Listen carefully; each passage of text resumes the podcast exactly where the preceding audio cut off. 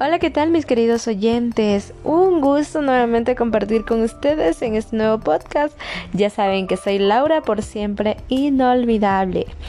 El tema del día de hoy de este podcast es algo cortito, pero eh, muy efectivo. bueno, seguramente esta, esta frase que les voy a decir el día de hoy, seguramente sí les va a caer a alguno de ustedes. Verán, lo que pasa es que nosotros acostumbramos a vivir en los errores, ¿verdad? Y yo, bueno, dicen por ahí, ¿no? Es, una vez leí en una parte de un libro que dicen que el pasado es mejor tomarlo como una biblioteca, donde tú puedes consultar y ver si lo haces o no lo haces de nuevo. Por ejemplo, repetir nuevamente un error, otra vez equivocarse, eh, ya se te haría como una costumbre y no estás aprendiendo de tus errores.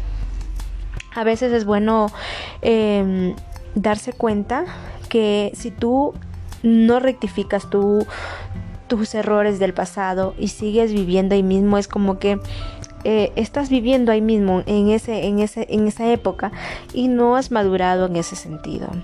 Estás recordando a veces lo que uno ha vivido en el pasado el, y estarte reprochando y decir, bueno, yo por qué hice esto, por qué, pero en tu vida llegas nuevamente como otra vez a repetirse lo mismo, ¿no? Y la vida es así, la vida mientras tú no aprendes o tú no rectificas tus errores o tú no has aprendido de tus errores, la vida te va a ir enseñando una y otra vez y seguirás ahí mismo y ahí mismo y ahí mismo porque tú no aprendes de tus errores. Así que date cuenta y este capta mejor que eh, lo pasado que has vivido, lo malo, lo malo que te fue, déjalo ya atrás y que te sirva eso como dicen por ahí como una biblioteca donde tú vas a consultar para no volverte a equivocar.